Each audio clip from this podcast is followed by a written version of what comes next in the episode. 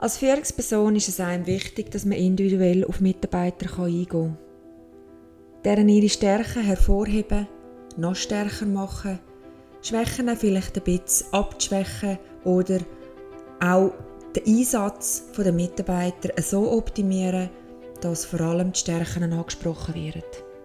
Doch was ist, wenn man im Team mehrere Generationen hat? Wie geht man auf das ein?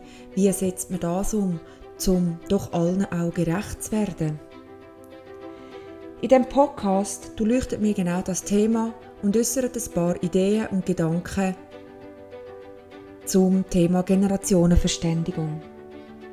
Herzlich willkommen, mein Name ist Monika Mannhardt, ich bin Mindmover bei Move Your Mind und ich freue mich, Sie durch den Podcast durchzuführen.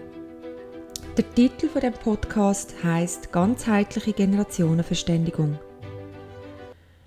Unabhängig davon, in welcher Literatur man zum Thema agiles Unternehmen, New Work oder ähnlichem eintauchen tut, sehr weit vorne und ausgiebig wird genau das Thema von der Generationenverständigung durchleuchtet.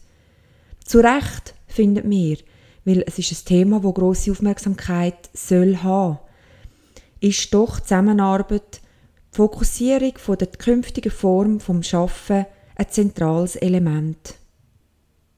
Wer die allgemeingültige Definition von der aktuellen drei Generationen im Berufsleben nicht mehr im Detail präsent hat, wir können sie gerne nochmal schnell erwähnen.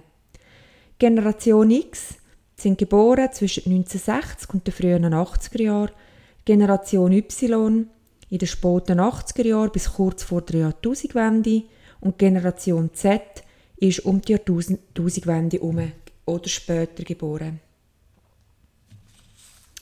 Ausführlich werden die zwei Generationen Y und, Z thematisiert.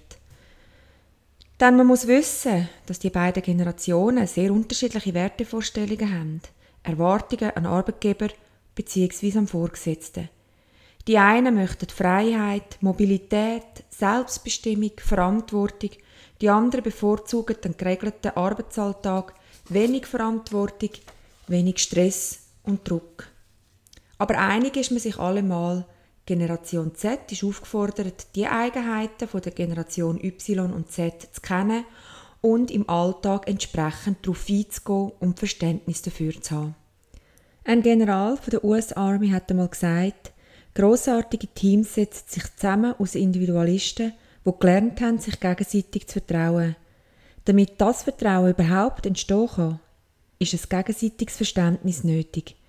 Verständnis erreicht man aber nur, wenn man sich mit dem Gegenüber, dem Teammitglied beschäftigt und sich für das interessiert und weiß, wie das es funktioniert.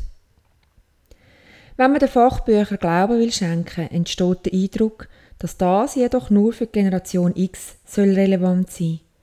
Nie wird darüber debattiert, inwiefern das auch für die anderen beiden Generationen gilt.